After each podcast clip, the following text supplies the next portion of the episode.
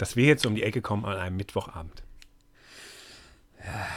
Ja, ja, was soll ich dazu sagen? Ich meine, Montag ging ja nicht mit den, mit den, mit den ganzen heißen Spielen, die wir jetzt nachbesprechen. Sonst hätten wir die vorbesprochen, hätte das Ding eine Halbwertszeit von sieben Sekunden gehabt. Wobei mir gerade auffällt, dass wir jetzt ein Spiel besprechen, was am Donnerstag ist. Dann hat dieser Podcast auch eine Halbwertszeit von sieben Sekunden. Da habe ich mir eine These überlegt, die wir dann bringen werden, die so eine gewisse längere Halbwertszeit hat und die zwei Länder komplett in Aufruhr versetzen wird. Dafür sind wir bekannt, ja. Ja, finde ich gut, finde ich gut, ne? For you, the Euro is over, sage ich nur. Ähm, weißt du, was mich am meisten betrübt hat? Dass äh, keiner gefragt hat, wo unser Podcast ist. Außer einer. Aus fadenscheinigen Gründen. das stimmt, ne? Ja. Ja, Kollege Gromberg hat gefragt, wo denn unser Podcast ist, äh, weil er so seine Abende schöner verbringen kann, seine Montagabende. Da hat er irgendwas verplant. Ähm, ja. Aber äh, ganz ehrlich, äh, sonst hat keiner gefragt, wo, wo unser Montagspodcast ist. Leute, was ist da los? Ja, also mir fällt auf, wenn, wenn wir das mal schreiben, so äh, diese Woche später, dann kommen so irgendwelche. Ja, so, so Slayer-Sachen, so, so ich schneide mir die Pulsadern auf. Und, und Ja, oder, oder halt dieses klassische Meme von, ähm, äh, ach, wie heißt der Film denn nochmal? Äh, die, die Serie nochmal mit dem Drogenboss. Ach, ich hab's wieder vergessen. welchen Drogenboss? Meinst du irgendwie was mit, mit äh, der Pate oder so? Nein. Oh Mann, ich stehe gerade auf dem Schlauch. Schwickerrad macht 80-Jähriger. Popkultur und es geht schief. Ich, Geil. Ich stehe auf dem Schlauch wie so ein 80-Jähriger. Äh, meinst du hier äh, mit, mit, mit Narcos. Narcos. Ach so. Habe ich nicht geguckt. Hast du das geguckt? Ja, sicher, gute Serie, ja. Kann man sich ja gucken. Wahnsinn. Du hast mir popkulturell was voraus. Da weiß ich, wie Serien ich gucke. Ja, was guckst du für Serien? So, so, so, so aus, aus der fiskalischen Welt, irgendwie so äh, hier die 100 größten äh, Pickelhauben des Ersten Weltkrieges. Äh, Ja, immer, Was weiß ich, ey. früher nachts bei NTV. Der Panzerkrieg. Das Ja, genau. war immer die geilste Sache, ne? So mein erstes Flugzeug über dem Schützengraben oder irgendwie sowas. Ja. Ja. Historiker halt, ne? Du guckst Die ja so deutsche. Marine in den 40er Jahren. So, Hi- Hiroshima, warum die Bombe nie gebaut werden sollte. Irgendwie sowas. Ja. So, so, so, oder, oder so völlige so, so äh, Wirtschaftsfilme. So wie, ähm, jetzt stehe ich auf dem Schlauch. The Big Short, genau, The Big Short. So. Äh, wir haben Tenant, wo wir gerade bei Popkultur sind. Also da müsst ihr jetzt durch. Wir haben Tenant gesehen. Der einzige Blockbuster des letzten Jahres, wo, wo ich tausend Podcasts drüber gehört habe, was das für ein tolles Kino-Erweckungserlebnis ist. Ähm, früher hätte man gesagt, äh, schreiben Sie bitte an folgendes Postfach, um mir zu erklären, worum es in diesem Film geht. Der Gewinner kriegt eine Packung Batterien. Äh, so wäre das früher irgendwo im öffentlich-rechtlichen Fernsehen gelaufen. Aber äh, ganz ehrlich, es ist der erste Film, den ich nicht gecheckt habe, von vorne bis hinten. Ich habe nicht gesehen, ich habe aber in mehreren Podcasts gehört, genau das Ähnliche, was du gerade gesagt hast, dass, dass, dass die Euphorie so groß gewesen wäre und dass er dann enttäuschend gewesen wäre. Ja, es ist halt Christopher Nolan und ähm, irgendwie äh, Christian Bale wollte nicht mitmachen und wahrscheinlich waren alle Seiten dann beleidigt und deshalb hat man das irgendwie in Zeitschleifen gehauen. Ich habe es nicht gerafft, ich muss ja nochmal gucken. Aber das nur dazu, wenn ihr euch überlegt, diesen lauen Sommerabend oder jetzt vom Feiertag statt unserem Podcast zu hören, ein Filmchen anzumachen. Tenet, schwieriges Terrain, ganz schwieriges Terrain. Also da sind die Zeitreisen, die ich hier manchmal so vorne, hinten, oben, unten, links mache, eine ganz andere Hausnummer. So, ich bin So. gespannt. Sollten wir mal angucken. Aber jetzt äh, würde ich mal sagen, äh, wir sollten mal mit äh, Eishockey loslegen. Ist eine Menge passiert, ne? Was, und vor allen Dingen, die große Frage dieses Podcasts lautet ja, was macht das mit den Leafs? Das besprechen wir gleich. So, legen wir los. Shorthanded News. Der Eishockey-Podcast. Hallo. Shorthanded News, Ausgabe Nummer 166, ist richtig, ne? Aha. Ja, ich habe das, ich hab das Bild korrigiert, was ich dir vorhin geschickt habe. Äh, unser Podcast-Bild, da waren noch 165 drauf. Ich komme auch langsam im Zählen durcheinander. Ja, äh, einen Tag vor dem großen Duell Deutschland gegen die Schweiz. Äh, die Schweiz, äh, habe ich jetzt gelesen in einigen Schweizer Medien, glasklarer, haushoher Favorit. Äh, Ding ist geritzt, oder? Da brauchen wir uns gar nicht groß mit aufhalten, oder? Boah, also ich finde es auch ein bisschen komisch. Also ja, sind sie Favorit? Wahrscheinlich, weil sie einfach besser durch die Vorrunde gekommen sind und irgendwie besser aussehen, wenn man sie so sieht. Aber in einem Spiel generell schon mal von einem haushohen Favoriten zu reden oder von einem klaren Favoriten, das ist ja mehrfach zu lesen, finde ich schon mal mutig. Und gerade in so einem Fall, weil, sagen wir mal so, wenn man das irgendwie prozentual ausdrücken müsste, also mehr als 60-40 würde ich der Schweiz auf gar keinen Fall geben. Vielleicht eher sogar 55. 45. Also da kann man doch nicht von einem klaren Favoriten reden. Ich habe das mal gut angewärmt, mal gut getriggert. Aber es ist ja schon das ewig. Also, wenn du bei einer Eishockey-WM ein Duell suchst, auf Augenhöhe, was jetzt nicht zwingend so eine konstruierte Kanada-Russland-Nummer ist, werden wir, habe ich jetzt, ich habe vorhin in den IHF-Podcast gehört, da wurde auch wieder versucht, dieses Spiel äh, Russland-Kanada zu so einem Evergreen hochzustilisieren, wo ich dann sage so, nee, dies ja nicht. So, so auf gar keinen Fall. So will kein mit, weiß ich nicht, aber nee, die Kanadier nicht. Ähm, äh, aber dieses Spiel Deutschland-Schweiz, in egal welcher Besetzung, ist immer, immer ein, ein Aufeinandertreffen äh, von zwei Verbänden, die, äh, wie sagt man so schön, on the rise sind in den letzten Jahren und die gegenseitig versuchen, voreinander zu bleiben, wo man aktuell nie so genau weiß, in welchem Parameter ist der, ist wer jetzt vor dem anderen. Also wenn es einen wirklich, wenn, wenn es im, im, Welthockey in, oder am Welthockey interessierte Menschen für die ist diese Partie, auch aus Prospect-Gründen, aus, aus Gründen, wie sich Verbände entwickeln, eigentlich eine der spannendsten Partien, die man gucken kann. Habe ich das jetzt oh, genug angewärmt? Ja, das ist sehr angewärmt. Das ist mir gerade ein bisschen zu heiß. Ich muss mal aufstehen, glaube ich. Ähm, ja, also, also bei dieser also, WM auf jeden Fall, finde ich. Also, also ich weiß natürlich, was du meinst, weil ich habe heute auch in einem Text geschrieben, der am Donnerstag erscheint, dass das immer auch so der Kampf ist, best of the rest. Ne? Also wer ist hinter den Top 6 so die Mannschaft im Welteishockey? Und darum streiten sich ja nun mal Deutschland, Schweiz, die Slowakei und in manchen Jahren auch mal die Letten darum. Ähm, und das ist dieses Jahr natürlich wieder so. Und aktuell ist es ja auch der siebte und der achte der Weltrangliste und das kommt auch gut hin. Und ich finde auch, dass sich beide Verbände schon gut entwickelt haben in den vergangenen Jahren. Natürlich mit sehr, sehr viel Luft nach oben, weil strukturell noch ganz viel schief läuft. Das brauchen wir nicht wieder alles aufwärmen. Aber trotzdem ist die Entwicklung mal grundsätzlich positiv, was die Anzahl der NHL-Spiele angeht, was Erfolge bei WMs angeht. Weil ich meine, die Schweizer Mannschaft war immerhin zweimal im Finale, ist absoluter Stammgast im Viertelfinale und selbst Deutschland von den letzten fünf Turnieren, die gespielt wurden, viermal im Viertelfinale, ist jetzt auch nicht ganz so schlecht. Und wenn man dann auch Olympia dazu zählt. Ähm, bei den Talenten, ja, es gibt immer einzelne. Also klar, es gibt natürlich auch Stars, Dreiseitel Josi oder sowas. Und dann hast du natürlich die nächste Generation mit Nico Hischier und oder Tim Stützle. Aber ich finde, wenn es wirklich um, um die ganz großen Prospects geht, da sind die Top 6 Nationen doch, glaube ich, um einiges interessant. Natürlich in der Breite schon. Aber was ich einfach sagen will, der Gap ist geschlossen worden, so ein bisschen. Also, oder aufgeholt, also ist kleiner geworden. Mhm. Und das schaffen beide Verbände von sich heraus. Ne? Das ist bei, gerade bei den Deutschen ist es sehr überraschend. Erinnern wir uns, ist gar nicht so lange her. Da haben äh, über 20 Spieler gesagt, überhaupt keinen Bock mehr auf diese Nationalmannschaft. Da lag der Laden mit Schulden am Boden. Da war von Infrastruktur nicht die Rede. Und wir haben es ja letzte Woche schon so ein bisschen aufgedröselt. Also der Deutsche Eishockeybund hat sich in den letzten fünf Jahren durch, durchaus massiv entwickelt. Auch immer, weil man sich an der Schweiz orientiert hat. Spannend finde ich halt, dass die Partien Schweiz gegen Deutschland immer, du hast es angesprochen, Best of, Best of the Rest sind, aber der Weg des Restes, auch mal weiter nach vorne zu kommen, der ist einfach deutlich kürzer geworden, als er das noch vor Jahren war.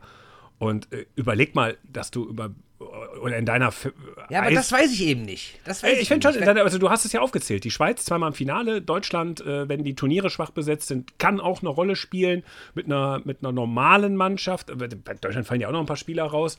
Und du siehst es ja, wir, wir reden inzwischen gerade beim DEB über eine, bei einem 16er-Turnier, über eine Verlässlichkeit zu sagen, so, naja, das Viertelfinale muss der Anspruch sein. Das war vor fünf Jahren nicht zwingend. Da war man alle drei, vier Jahre mal happy, wenn das gelang. Oder wenn man eine Heimwehr hatte. Und, und, und, und, dann war man auch nicht beleidigt, wenn dann im Viertelfinale es ein 1-6 gegen Schweden gab. Ne? Und inzwischen guckst du auf den Kader und sagst, ja, das kann funktionieren. Ne? Also du hast aus der 2018er Olympiageschichte gelernt, ja, gibt eine Basis, die funktioniert und die kann man auch erweitern. Da kommt, da kommt was nach. Und das ist nicht Weltklasse, aber das ist für so, ein, für so eine Weltmeisterschaft, die ja gar nicht ein Weltklasse-Turnier ist, ist das schon etwas, wo du sagst, okay, daran kann man sich aufrichten. Und wenn du ja aus, mit DEL-Vertretern sprichst oder auch mal mit, mit Gernot Trippke, da ist ja auch schon so, man schielt ja schon so im, im Konzert der europäischen Ligen mal so ein bisschen nach vorne zu kommen, wenn man die DEL mit einbeziehen. Und jetzt mal zurückgehend auf die Schweiz. Bei der Schweiz, das ist ja das Infrastrukturwunder der letzten Jahre. Sind wir uns einig. Und die haben auch eine Menge geschaffen. Und ich finde bei der Schweiz ist so, die durchschreiten jetzt mal eine Talsoße mit ihrer Liga. Diese brauchen wir nicht aufwärmen, diese Ausländerdebatte. Aber du siehst auf diesem Fundament trotzdem, klar, kleine Delle, Ne? Auch, auch, auch intern im, im Schweizer Eishockey, finanziell oder so. Aber es ist nicht so, dass es gefährdet. Und das finde ich schon, diese beiden haben sich auf einem sehr, sehr hohen Niveau stabilisiert. Und wenn die sich begegnen, wird es spannend. Also es ist eine spannende Partie. Total. Da ist was drin. Ja, aber. Wenn du Eishockey magst, ist das ist es die Partie, die du eigentlich im Viertelfinale gucken musst. Jetzt nicht unbedingt sportlich, aber so vom, vom, vom, vom, vom Challenging her. Wo kann der Weg hingehen? Ach, ich wird auch sportlich gar nicht so interessant. Aber, aber nochmal grundsätzlich zu dem anderen Thema. Ich finde ja, habe ich ja gerade schon gesagt, es ist eine gute Entwicklung, weil du musst natürlich ganz klar sagen, wenn du das vergleichst mit Ländern wie der Slowakei, mit Lettland und wer da sonst immer noch so dran kratzt, da bist du mittlerweile, sind beide Länder mittlerweile einen deutlichen Schritt vorne. Es gibt keinen Letten oder keinen Slowaken, der die Qualität von dem Josi oder Dreisattel hätte. Es gibt kein Talent, was, was, was die Qualität von dem Nico Hischir oder dem Tim Stützler hat oder auch Moritz Seider oder sowas. Mhm. Das gibt es aktuell in den Ländern nicht. Klar, aber der Slowakei kommt jetzt was nach mit den beiden 17-Jährigen und wer weiß, wie sich das in den nächsten Jahren entwickelt. Da gab es ja auch viele Probleme im Verband. Das hat ja auch ziemlich viel gelähmt alles. Ähm, ich hoffe, dass man irgendwie die Kohle von der Heim-WM 2019 vernünftig investiert in irgendwas, dass da was wieder entsteht. Aber ich bin die ganze Zeit versucht, Heil Satan zu brüllen. aber aktuell sind die, sind die natürlich trotzdem noch ein Stück weit von, von Deutschland und der Schweiz weg. Was man allerdings bei denen noch wieder sagen muss, da finde ich, du kannst, ja, du kannst sagen, in der Breite ist es besser geworden, aber in der Breite ist es noch lang nicht, also noch lang nicht so gut wie bei den Top 6 und das wird auch über Jahrzehnte nicht so sein. Weil guck mal zum Beispiel die Schweiz, die hätte vergangenes Jahr 2020 keinen einzigen Spieler in Draft. Keinen. Also kein Schweizer Juniorenspieler gehörte zu den 217 Besten der Welt. Jetzt hatten die Deutschen dann mal drei, die relativ weit oben waren, mit, mit Schütze sogar einen, der ganz oben war. Aber wird das nächstes Jahr, wirst du wahrscheinlich auch keinen in den ersten Runden haben wie sieht die U20-Nationalmannschaft nächstes Jahr aus, wenn die alle nicht mehr mitspielen? Also, also ne, wenn, mhm. wenn, ich meine, Seiler hat dieses Jahr nicht mitgespielt, aber wenn, wenn Stützle, Petaka und Reiche, gut, Reiche ist auch ausgefallen, aber du weißt, was ich meine, die könnten theoretisch noch spielen. Also, wenn die nicht mehr spielen, wie sieht es dann aus? Die Schweiz hat dieses Jahr das Viertelfinale schon nicht erreicht bei der U20-WM. Also, ja, grundsätzlich ist da schon eine Entwicklung zu sehen, aber ich finde, wir achten zu sehr auf diese einzelnen Leuchttürme. Und, äh, und wir gucken irgendwie zu wenig in die absolute Breite. Ehrlich gesagt, weil ich da auch nicht so viel Ahnung habe. Also ich gucke keine DNL und kann wirklich nicht sagen, wie das Niveau da ist. Aber ich kann es ja nur an den Ergebnissen festmachen bei U18 WM oder bei U20 WM und sowas. Und da finde ich, hast du einzelne Jahre, wo es dann mal ein Riesenerfolg ist, ins Viertelfinale zu kommen. Aber da bist du ja sowas von weit weg, mal irgendwie ins Halbfinale, ins Finale zu kommen und das Ding zu gewinnen. Und gerade, und, und das, obwohl du jetzt ja sogar gute Jahrgänge hattest. Aber bleiben wir mal beim DEB und da ist so ein bisschen, bisschen so die Gegenthese. Ja, natürlich, wir wissen nicht, wie es bei der U20 weitergeht, wir wissen nicht, wie die jüngeren Jahrgänge sich aufstellen, aber die sind ja erst für in vier, fünf Jahren wirklich ein Thema. Das heißt, du hast jetzt vier, fünf Jahre lang und da hast du einfach viele Leuchttürme, die du früher gar nicht so in der Breite hattest. Ähm, hast du viele Leuchttürme und du hast so ein paar Spieler dabei, wo du sagst, die spielen auch noch ein paar Jahre. Und damit kannst du drei, vier Jahre dich noch wirklich gut ins Schaufenster stellen. Wird für die Schweiz ähnlich sein. Da werden Erfolge möglich sein. Und diese Erfolge führen dann für in zehn Jahren vielleicht zu etwas, wo du jetzt nicht mit rechnest. Und äh, was, ne, einfach nur, weil, weil das nochmal einen gewissen Wert hat. Und deshalb, aus, unter, unter dem Gesichtspunkt, ist, das war ja eigentlich die Ursprungsthese, haben wir hier die zwei spannenderen Verbände im internationalen Eishockey, wo man jetzt die große Frage stellen muss, über das morgige Spiel, also das Spiel am Donnerstag hinaus, und damit hat der Podcast ja auch noch seine Halbwertszeit, ähm, wie lange hält sich das? Und das wird eine spannende Beobachtung sein. Wir haben nächstes Jahr Olympia. Wie werden beide dort auftreten? Mit welchen Teams? Wir haben nächstes Jahr wahrscheinlich wieder eine normale WM. Wie wird man da antreten? Welche NHL-Spieler werden kommen? Wie verbandstreu wird es sein? Und das ist, das ist eine hochspannende Frage. Ich, ich benehme beim DEB zum Beispiel, habe ich das Gefühl, wenn man Interviews hört, wenn man, wenn man hört, wie, wie gesprochen wird, die Spieler haben totale Lust zu spielen, dorthin zu fahren und dort auch Erfolge zu feiern. Und ich glaube, das ist etwas, was sich jetzt über die nächsten Jahre noch tragen kann. Und deshalb bin ich da morgen ganz heiß drauf, weil ich weiß, der Gewinner dieser Partie hat bei dieser WM tatsächlich eine große Chance, eventuell sehr, sehr weit zu kommen. Ja, und vor allem, ich würde das gar nicht. Ich meine, Deutschland blockt sich zum Titel, sind wir uns einig. das ist möglich, aber ich würde das gar nicht nur auf zwei, drei Jahre beziehen. Ich meine, guck dir mal an, also dieses Team, ja, war jetzt, Entschuldigung, spielt. Ganz kurz war jetzt nur, weil du diesen Pessimismus hast mit der U20. Ja, aber wann zieht denn so eine U20? Wann bringt dich denn eine schlechte U20 im Herrenbereich in Probleme? Nicht sofort. Nee, also ich bin auch gar nicht pessimistisch. Ich sage nur, der, der Weg ist noch weiter, als man so denkt. Weil ein Stützle und ein Reichel und ein Peterka und ein Seider und man muss auch Dominik Bock dazu zählen, der, über den ja diesen Tag gar, gar keiner redet, weil der nicht dabei ist. Spannend, ne? Äh, ja, die werden, äh, das ist nicht der Standard. Das sind absolute Ausnahmespieler und die gibt es halt auch nicht jedes Jahr und die gibt es noch nicht mal alle fünf Jahre. Die gibt es alle zehn Jahre, so Spieler. Ne? Aber andererseits gucken wir uns mal die Nationalmannschaft an, also den Kader, der jetzt aktuell bei der WM ist.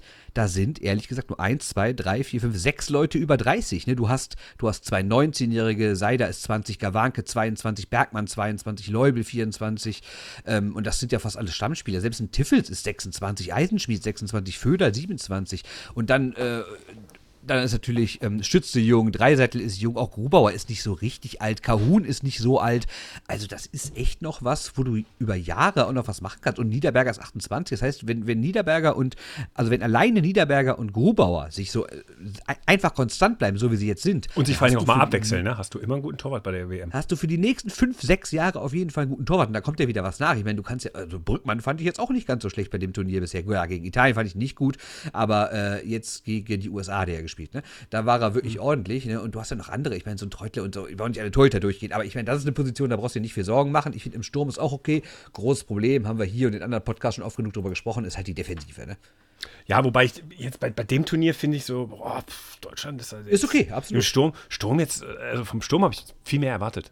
Ja, bei dem Turnier ist es sogar andersrum. Ne? Ich meine, ja, ja. wenn du mal guckst, wie die deutsche Mannschaft in den, in, in, in den letzten Tagen gespielt hat, ich meine, die hat nicht oft viele Tore kassiert. Ne? Ja, das und defensiv, ich habe mich da gerade lustig drüber gemacht, über die geblockten Schüsse, aber gerade dieses, äh, sich da nochmal reinzuwerfen, nochmal den Schläger länger machen, da wirklich, Tom Kühnhackel, äh, schon wieder also, mit, wie viel, wie, viel, wie viel will der fressen, wie viel, wie viel Scheiben. Und dann siehst du dir an, du triffst mit der Schweiz zum Beispiel auf einen Gegner, der ist, das ist das Überzahlteam der, der WM, ne? So 35,77 ist die Überzahlquote.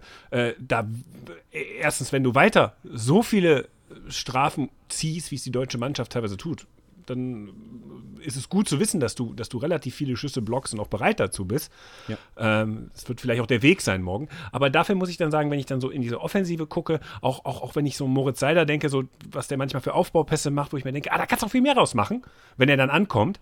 Ähm, da bin ich, denke ich mir manchmal so, ja, offensiv gefällt es mir nicht so. Also guckt sich nicht so gut. Weißt, weißt du, was ich meine? So, man, man, man kennt die Spieler, man weiß, sie, sie, sie können theoretisch mehr, aber äh, so, so, so ein Leo Föderl zum Beispiel, ne? Das ist so ein Ding.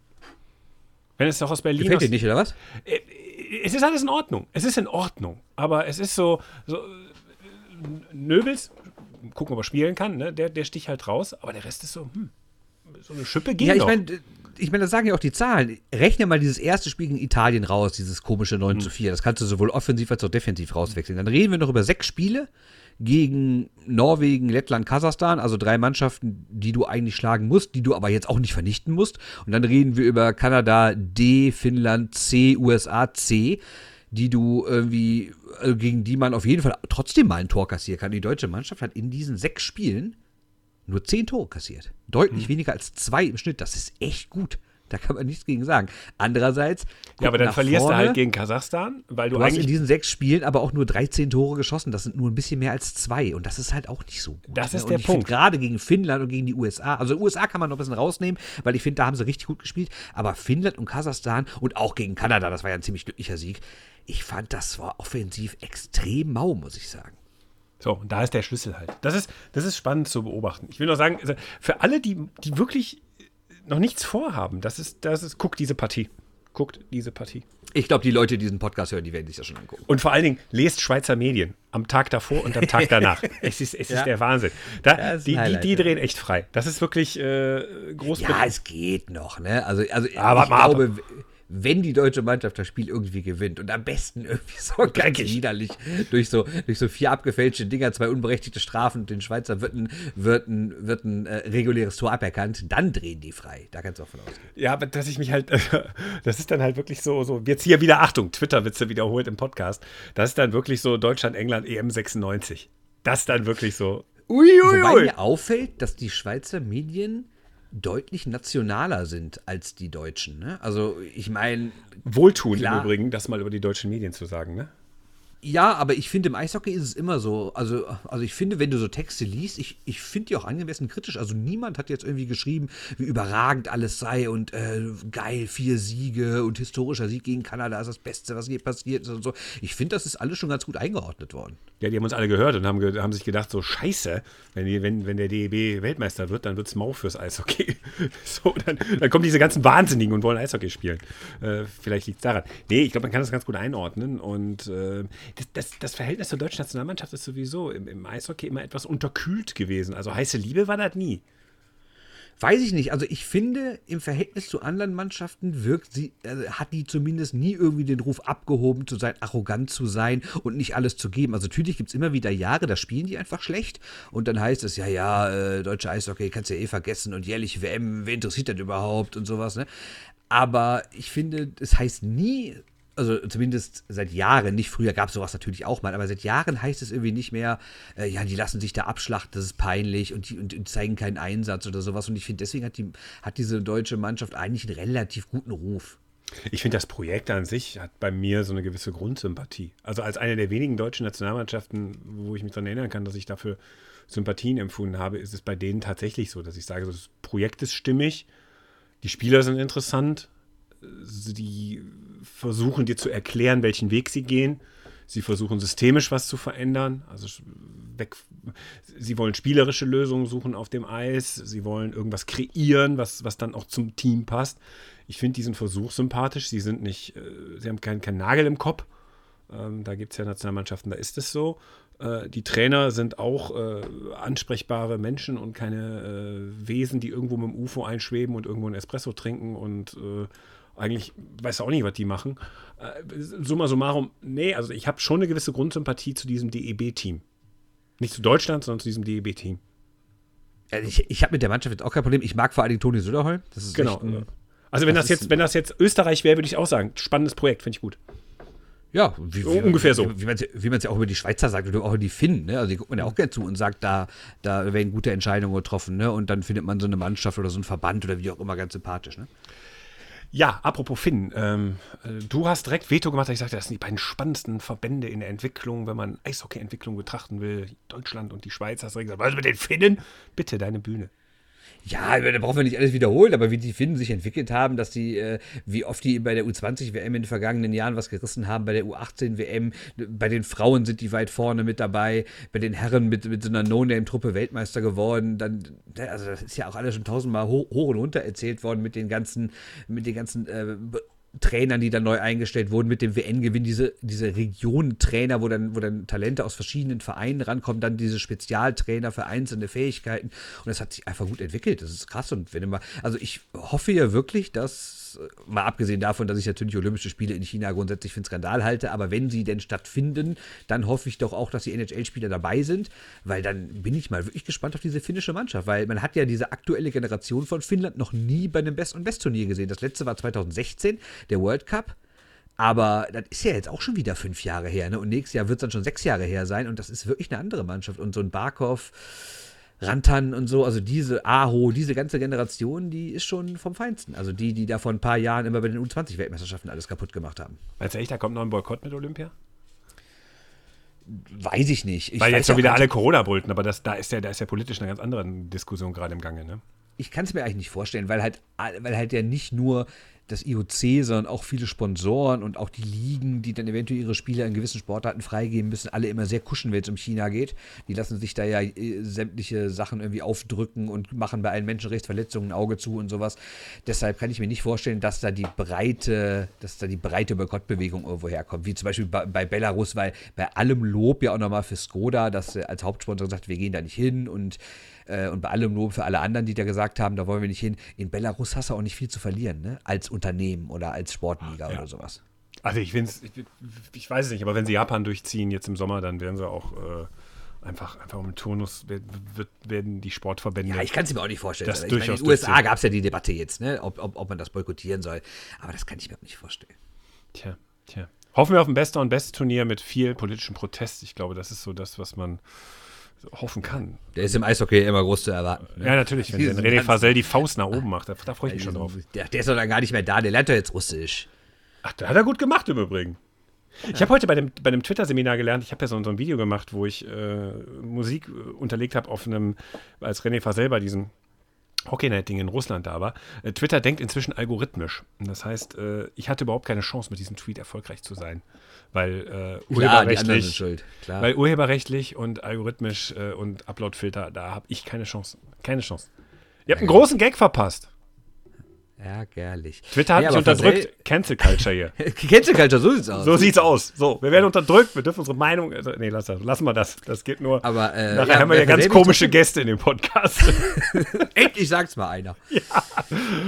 Hallo, Herr Maaßen. Ach ja, äh, ach ja. Gucken Sie eigentlich das passt Eishockey? ja auch dazu. Ach, genau, ich, ich muss natürlich noch eben sagen, weil äh, bei aller äh, zumindest angedeuteten Sympathie, die man für diese Nationalmannschaft vielleicht haben kann, ganz bitter sind natürlich wieder diese Debatten, die dann kommen, wenn dann irgendeiner sagt, oh, das ist so eine echte Mannschaft, die, Die singen. die, Na die singt die Nationalhymne mit und dann ist natürlich wieder das passiert, was immer passieren muss. Irgendeiner, glaube ich, von der Bildzeitung, ich bin mir nicht ganz sicher, aber ich glaube, der war von der Bildzeitung, hat irgend sowas dazu geschrieben, nach dem Motto, meine Tochter meinte, guck mal, die singen ja alle mit. Dann hat es jemand von der AfD retweetet und dann kamen die ganzen Kommentare. Die musste dir mal angucken. Das ist wieder vom Allerfeinsten. Endlich eine stolze Mannschaft und so wenig bunt und so. Also, also gar nicht mehr irgendwie so versteckter Rassismus, sondern so ganz klar gesagt, ich finde die Mannschaft geil, weil das, weil das alles nur Weiße sind und weil da nicht wie beim Fußball irgendwelche Türken da rumlaufen. Ne? Ja, und dann kommt Yassin Elis und Leo Pföder, der vom Bau einfach mal eine Rede auf Diversität hält.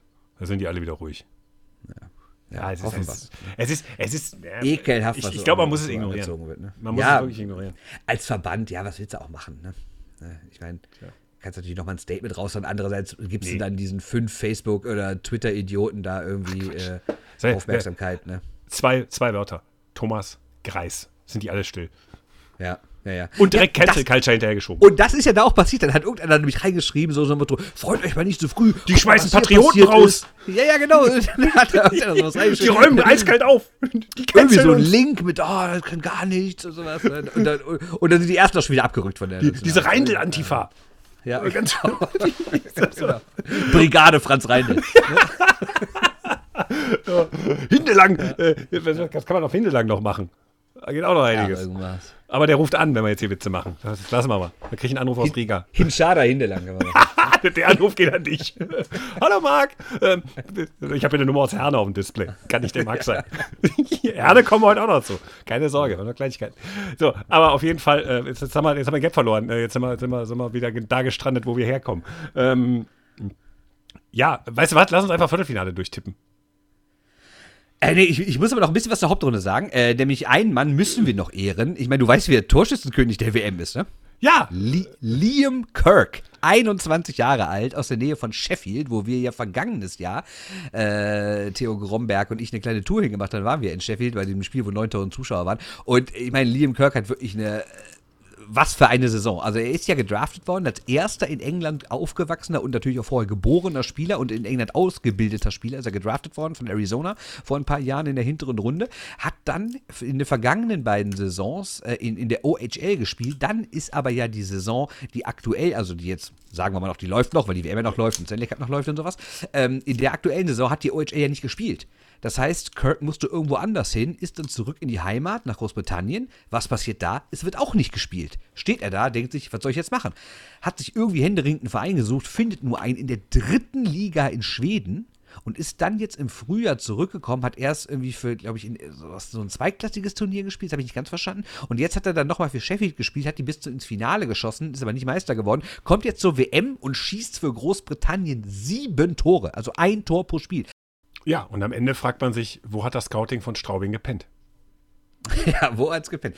Ja, und ähm, die Engländer, übrigens, äh, die Briten haben ja ein Spiel gewonnen. Sogar eins, komplett glatt mit 4 zu 3 gegen Belarus. Und das war der erste Sieg seit den 60er Jahren. Und, das muss man natürlich sagen, die sind ja so überraschend aufgestiegen. 2017 waren die ja noch bei der C-WM, 2018 bei der B-WM. Dann sind sie zweimal in Folge aufgestiegen. Durch ein Tor in, den, in 15 Sekunden vor Schluss am letzten Spieltag in Ungarn gegen Ungarn. Dann haben sie in der Slowakei die Klasse gehalten. Schweiz hat nicht stattgefunden, jetzt schon wieder die Klasse gehalten. Nächstes sind sie also auch in Finnland dabei. Das heißt, Großbritannien vier Jahre in Folge erstklassig. Weißt du eigentlich, worauf ich mich freue, wenn ich das höre? Auf diese ganzen Gonzo-Turniere ab März nächsten Jahres wieder, wenn dann wieder die unterklassigen Ja, Weltmeisterschaften. ja, ah, herrlich. End, endlich mal wieder irgendwo. Vor allem, wir wissen ne? die Spielorte noch gar nicht. Das wird toll. Nee. In großen Teilen nicht. Irgendwas, irgendwas und dann wieder Continental Cup. Oh. Ja, ja, So, irg so. irgendwelche Sachen in leeren Hallen, wo, irgendwie, das- niemand, wo irgendwie niemand eine Eintrittskarte Ah, kontrolliert. Apropos leere Halle, also die Hopping-Chance, die wir beim, beim, beim, beim ersten Spiel äh, Finnland-Kanada, wo wieder Zuschauer in die Halle durften, die Hopping-Chance, die wir da haben liegen lassen, die wird uns jahrelang nachlaufen. Welche jetzt? Ja, du hast mit die Zuschauerzahl mitbekommen bei Kanada-Finnland? Nee. Ja, das ist obergeil. Also Turnier, äh, ab dem 1.6. durften wir- dürfen wir wieder Zuschauer rein. Und das war ja der letzte Spieltag der Hauptrunde bei der, bei der äh, Weltmeisterschaft. Und Ja. da waren natürlich sehr viele Spiele und es war relativ kurzfristig und du musstest, glaube ich, geimpft, äh, genesen oder getestet. Ich weiß nicht, ob getestet mit drin war. Auf jeden Fall musstest du, äh, musstest du dann diese, diese bürokratische Hürde nehmen. Jetzt ist Lettland ja sehr digital, aber die haben, glaube ich, auch noch kein digitales Impfzertifikat. Summa summarum, 11.15 Uhr morgens an einem Werktag. Zuschauer dürfen rein. Äh, muss noch gucken, jetzt, habe ich jetzt alle Impfsachen drin. Auch die haben beim äh, Highway Express European Union den Impfstoff bestellt. Also auch da nicht alle durchgeimpft. Ne? Äh, Test, ja, ich weiß nicht, wie es da läuft. Summa summarum waren, äh, tipp mal, wie viele Zuschauer drin waren. Weiß nicht, 100? Vier. Vier. Vier. Und da habe ich gedacht, scheiße, wenn wir mit den, mit den ganzen Original Six der Shorthand News, also die, die dieses Netzwerk begründet haben, äh, wenn wir da vorgefahren wären, du, du als einziger von uns, der gesagt hat, ja, ich, Leute, ich muss hier arbeiten, Laptop aufgebaut. Und da wären wir, also wir hätten da die Zuschauerzahl auf neun, respektive einen Journalist mehr, du, also zehn, äh, hätten wir die um zehn hochgepusht. Äh, und dann wären für zehn Leute äh, Bier für 2000 Leute da gewesen. Du kannst dir ungefähr vorstellen, wann wir dir den Laptop geklaut hätten. Ja, wahrscheinlich. So, das wäre so irgendwie im ersten Drittel. gewählt, Im oder? ersten Drittel wärst du irgendwie mit deiner Washington Capitals Bommelmütze irgendwelchen Leuten hinterher gerannt, die so, ich hab den Laptop, ich hab den Laptop. so, so völlig irre. Und, und, und das, das auch Sport 1, ne? so zwischen der ganzen obskuren Werbung, die da läuft. Also, also das, scheiße, den Braten nicht gerochen zu haben. Mann! Ja, das stimmt. Das- Mir fällt gerade auf, ich habe hier noch ganz viele Sachen am Zettel stehen. Also müssen wir eigentlich noch ein bisschen über äh, Deutschland-Schweiz historisch reden oder irgendwie über die Stärken der Schweiz, über welche Spieler, Nö. über, äh, über Hofmann, über Meier, Hischir, Ginoni, irgendwie sowas? Oder äh, pff, Ich sag mal so, das hat eine Halbwertszeit von 24 Stunden und dann ist vorbei. Ich meine, historisch gesehen waren die letzten, ich glaube, sechs Duelle immer ein Torunterschied, ne? Ich weiß nicht genau, auf jeden Fall hat die Schweiz die meisten letzten Duelle gewonnen, aber die beiden K.O.-Spieler Deutschland ja gewonnen. Natürlich 2018 bei Olympia und 2010 legendär, muss man da dazu sagen. Äh, Viertelfinale bei der Heim-WM Ich glaube, aus dem, aus dem Spiel kommt doch der Hass. Ja, ich glaube, da hast, du mal richtig, angef äh, richtig angefordert. Weil ich habe eben noch ein Video davon angeguckt, weil ich noch mal sehen sollte. Ich glaube, Ernst Höfner war es, ne? Der da von der Bank aus munter in die Schweizer Verteidiger ruderte. Ne? ist doch gesperrt worden danach. Ich meine, ich mein, da gibt es auch Fotos von. Das musst du dir angucken, wie da wirklich der Co-Trainer auch von der Spielerbank aus irgendwelche Schellen verteilt. Das ist einfach unbeschreiblich. Ja, gut. War halt eng, ne? Ja, machst du nix. Aber ehrlich gesagt, ich habe mir das jetzt angeguckt und es war ja jetzt nicht so, dass es irgendwie so wie äh, UdSSR gegen Kanada bei den Junioren, dass es da irgendwie 10 Minuten Schlägerei war, muss das Licht ausmachen. Also so war es ja nicht. Ne? Aber äh, es war schon äh, bezeichnend. Es war kurz davor, dass einer zur Muffe greift und das Licht ausmachen will. Ja, ja so schlimm war es nicht. Apropos, wo wir in Mannheim sind, Familie Hopp, wo ist der Impfsaft? Ja, wo ist der eigentlich? Kiomek, ich dachte Herbst 2020. Was ist da schiefgelaufen? Was läuft da nicht? Egal. Ähm, um mal hier so ein bisschen Tagespolitik reinzuwerfen. Äh, ja, äh, ansonsten Spieler oder so. Komm, jetzt lass endlich mal dieser. Sch also lass uns. Willst du über Schweden reden? Zum ersten Mal seit 84 Jahren nicht im Viertelfinale. 84 Jahre. Ehrlich gesagt kann ich nicht wirklich über die reden, weil ich so gut wie nichts von denen gesehen habe. Außer 7-0 gegen die Schweiz. Ja, das habe ich gesehen, das 7-0.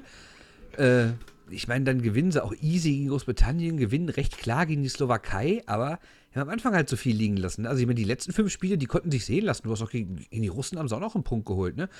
Aber vorher, das war einfach zu wenig. Du kannst nicht gegen Dänemark verlieren und gegen Weißrussland verlieren. Das geht einfach nicht. Geht schon, aber dann bist du raus. Ja. So, auf jeden Fall, komm, wir tippen jetzt die Viertelfinalspiele durch. Okay. Ein bisschen Bold Predictions. Fangen wir an äh, mit äh, Russland gegen Kanada. Das ewig junge Duell, was alle gesagt äh, Russland. Eins, ziemlich deutlich. Also ich habe ja vor einer Woche oder so, habe ich mal zu Herrn Fetzer und Herrn Böhm gesagt, äh, dass äh, ich sehe es so, die Kanadier rumpeln sich irgendwie noch da rein, werden Vierter, Schweiz wird Erster und dann hauen die Kanadier die Schweiz raus. Und genauso wird es Deutschland mit Schweden passieren. Ist jetzt natürlich genauso nicht gekommen, aber ich glaube, die Kanadier haben sich schon ein bisschen gefangen. Die brauchten natürlich auch ein bisschen Zeit, sind echt eine junge Mannschaft und die letzten Spiele, die waren jetzt auch nicht so schlecht, finde ich, ne? wenn du das so anguckst. Ne? Ja, aber ich habe halt den, Andererseits haben sie natürlich gegen keine Mannschaft äh, gewonnen, die jetzt auch im Viertelfinale ist. Ne? Ihre Siege haben sie geholt äh, gegen Norwegen, gegen Kasachstan und gegen Italien. Ne? Ja, ich glaube auch, die Russen machen es. Ich weiß nicht, was ich so bezeichnen fand. Ich habe heute den, ähm, den, den, den Vorbereitung auf die Sendung, den IHF-Podcast gehört, der ja so ein bisschen Overview gibt. Ne? Ähm, machen sie wieder dieses Jahr auch wieder. Habe ich noch nicht gehört dieses Jahr. Äh, doch, doch. Ich äh, habe mir, jetzt, äh, hab mir jetzt gedacht, komm, ich höre mir den an. Ist, ist, äh, vor zwei Jahren fand ich ihn besser, weil er auch Ja, da war der richtig gut. ein bisschen mehr mit Atmo spielt und jetzt ist es halt so, naja, halbes Geisterturnier, ne?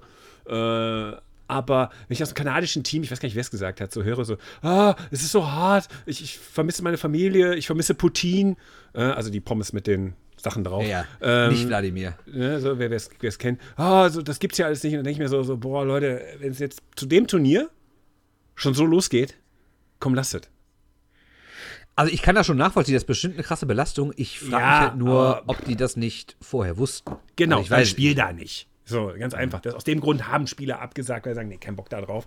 Und Ja gut, aber ich gönne auch jedem, dass man sich vertut und irgendwie denkt, ich habe es mir anders vorgestellt. Und gerade wenn du dann da hinkommst und verlierst die ersten drei Spiele, und das ist natürlich noch bedrückender, weil die Stimmung dann echt nicht gut ist. Ich glaube, dass das einen dann noch mal mehr runterzieht, als man es vorher erwartet hätte, weil die natürlich auch mit der Erwartung da hingefahren sind, erstmal ein paar Spiele zu gewinnen. Ja, aber es ist, es ist ein Team, das so eigentlich nicht für Team Canada gespielt hätte. Ja gut, ist ja bei, jedem, bei jeder WM so. Aber das ist jetzt mal die krassere Auswahl. Das ist ja schon Moritz Müller, steht in Iserlohn in der Halle äh, Niveau. Aus deren Perspektive. Nicht aus unserer Perspektive, aus deren Perspektive. Und ähm, naja, once in a lifetime Chance für einige, ne? Muss man auch mal sagen. Äh, zumindest mal ein Trikot zu haben, wo, ne? Äh, ich, ich weiß nicht. Also, das hat mich. Deshalb, nee, Russland, ganz klar.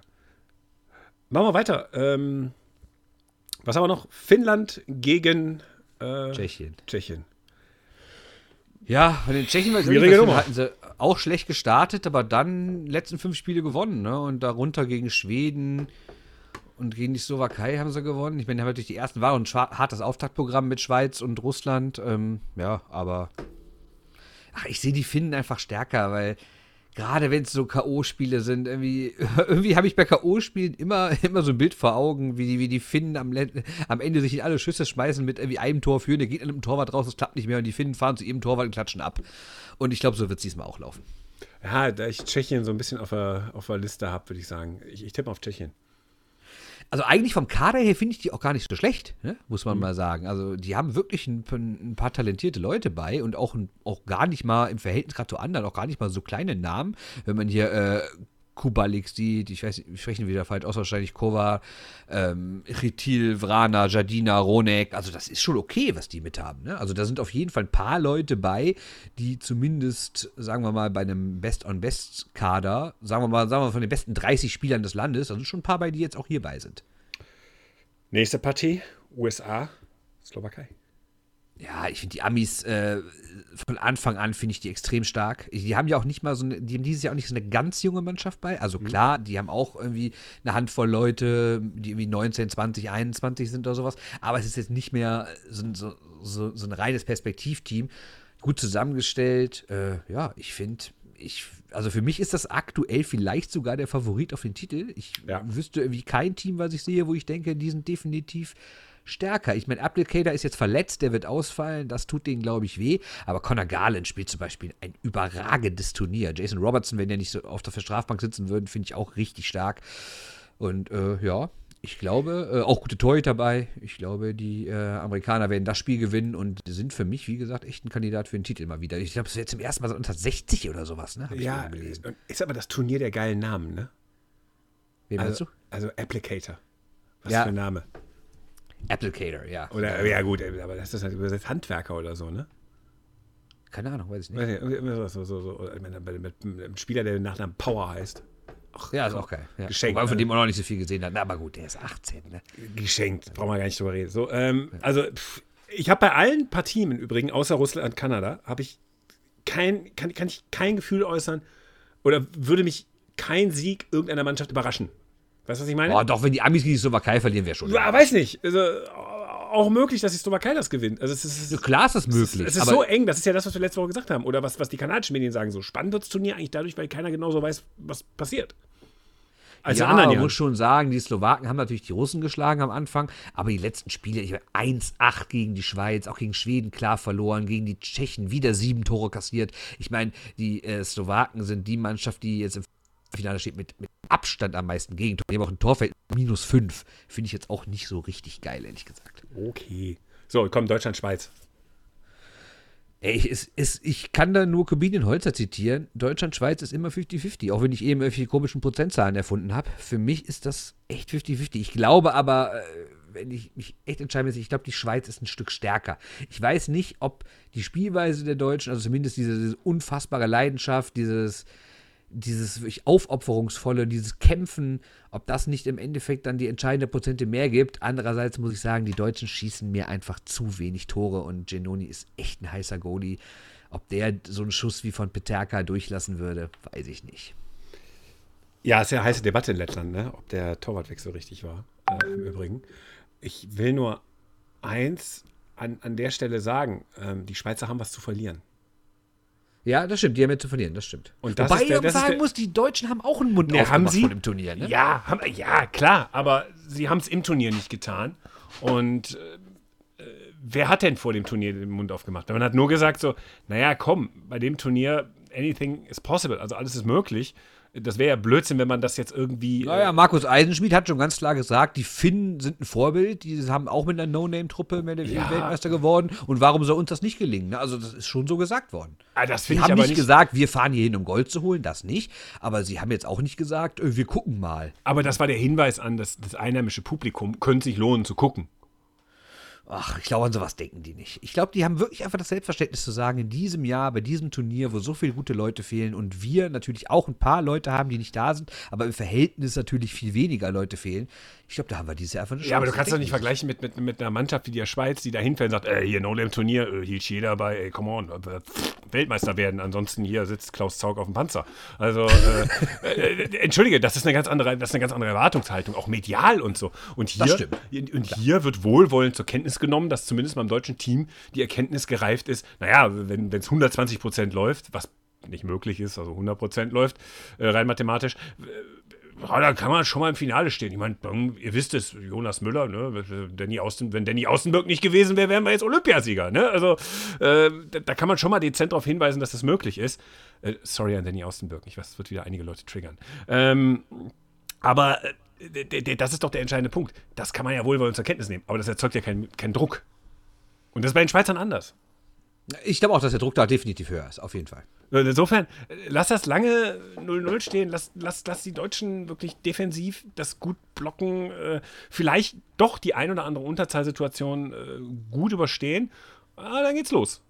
Und, und Ja, dann vielleicht auch mal liegt so einer ein- drin. Verein im Rahmen der Fairness natürlich, in dem Rahmen des Regelbuchs, aber auch mal ein, zwei Leute richtig zusammenfahren. Ich weiß auch nicht, ob die Schweizer da richtig Bock drauf haben. Ach so, wie bei Olympia?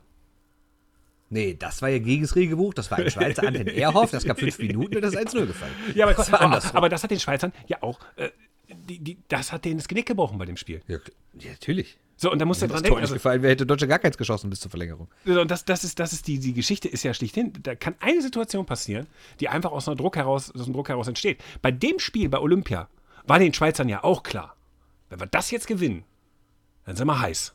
Die sind sich dessen früher bewusst. Die sind einfach den Schritt weiter. Und das ist schon spannend. Ja, ich bin auch gespannt. Äh, Nur man darf man nicht vergessen, dass es bei, also zumindest kam es im Nachhinein so rüber, dass die, äh, dass sie mit den Gedanken irgendwie schon im Finale waren und das Deutschland-Spiel gar nicht ernst genommen haben. Ne? Also die haben ja auch nachher nicht gesagt, scheiße, wir haben, wir sind nicht ins Viertelfinale gekommen, sondern die haben ja gesagt, scheiße, wir haben nicht Gold gewonnen. Wo ich mir dachte, ja, mal locker bleiben, da hätten noch drei andere Siege gefehlt, ne? Ja, aber sie, äh, das, der Weg des deutschen Teams hat bewiesen, dass sie da nicht so ganz falsch lagen. Ne? Das hat sie natürlich auch darin bestärkt, wenn die sagen, die Mannschaft, gegen die wir nur so knapp unglücklich verlieren, dass die Silber holt, dann hätten wir das auch geschafft. Klar, den Gedanken kann ich auch nachvollziehen, aber ich finde es trotzdem. Und unser Torwart hätte den gehalten. Aber, aber ich finde trotzdem, wenn man noch nicht mal das Viertelfinale erreicht, dann sollte man vielleicht nicht davon reden, dass man auch eventuell das ganze Turnier hätte gewinnen können. Aber diese Perspektive wird auf dieses Spiel morgen genauso wieder. Die wird Ja, auf dem Spiel, gleicher Trainer, gleiches Setting, interessant. Patrick Fischer steht immer noch an der Bande. Also das wird, vor allen, Dingen, vor allen Dingen wird ja dann auch spannend sein, wenn das wieder in die Hose geht. Was ist denn mit Patrick Fischer? Weiß ich auch nicht. So, das ist also spannend, spannend, spannend. Ist ja die Frage, wie es in die Hose gehen würde. Wenn sie jetzt wirklich ein, ein großartiges Eishockeyspiel knapp verlieren, so, aber wenn sie jetzt, aber äh, das wäre jetzt ein super Übergang zum nächsten Thema, ne? aber wenn sie sich in, in, in einem entscheidenden Spiel quasi wehrlos ergeben und danach alle auf dem Baum, dann ist was anderes. Jetzt über die Kölner Haie. ja, genau. Ja, das, das, ist- das ist auch das, warum wir Montag nicht aufgenommen haben, weil wir gedacht haben, da liegt was in der Luft in Kanada. Ja. Und äh, ich meine, kann man das, kann man das, kann man das seriös statistisch auseinandernehmen oder muss man nicht einfach nur in den Fatalismus wechseln und versuchen maximal, wobei das funktioniert ja auch nicht mehr, da ist es ja inzwischen auch angekommen, in die Leaves-Bubble, die deutschsprachige, einfach so das Humorzentrum, das nicht vorhandene, weiter streicheln. Nee, also erst, also ich, ich muss ganz ehrlich sagen, ich habe jetzt kein Mitleid oder so, aber ich war auch nicht auf Häme kurz. Die letzten Jahre habe ich mich ja immer so ein bisschen kaputt gelacht, wenn die ausgeschieden sind. Dieses Jahr einfach nicht, weil ich irgendwie denke, ich glaube, Pete Blackburn hat es auch getwittert, irgendwie, irgendwie, er weiß nicht mehr, was er, was er für Witze reißen soll. Also es ist einfach sind vorbei. alle gemacht worden. Ja, Ja. es ist doch vorbei. Und, und ehrlich gesagt, und, und ich finde es auch gar nicht mehr so lustig. Irgendwie. Ich, ich, also ich stehe da fassungslos vor. Ich habe drei Spiele dieser Serie komplett gesehen, also natürlich auch. Also das- nur damit wer jetzt, wer jetzt nicht weiß, worüber wir reden. Ne? Wir reden über die Toronto Maple Leafs und das äh, äh, fast schon kasseleske, kasselhafte äh, Ausscheiden äh, gegen, die, gegen Montreal. Gegen Montreal Canadiens. Richtig. Äh, 3-1 Serienführung, ein bisschen viel Overtime gespielt und dann wehrlos ergeben in Spiel 7. die, die, die Maple Leafs-Fans waren schon vor dem Spiel bereit, äh, mit einer Verletz also äh, seelisch verletzt da rauszugehen. Äh, diese Erwartungshaltung war richtig. Ja, die ist immer richtig bei denen. Und wie gesagt, ich kann es nicht mehr fassen. Also, was ich gerade schon sagen wollte, ich habe drei dieser Spiele komplett gesehen. Ich habe den Rest in langer Zusammenfassung gesehen. Ich habe, glaube ich, seit dem Spiel bestimmt fünf Podcasts über die Leafs gehört. Ich habe sämtliche Texte bei The Athletic, Sportsnet, TSN und The Hockey News gelesen. Und niemand kann mir erklären, was da passiert ist. Und ich kann es auch nicht. Also das Einzige, was ich jetzt machen kann, ich kann quasi das zusammenfassen, was ich gehört, äh, gehört und gelesen habe.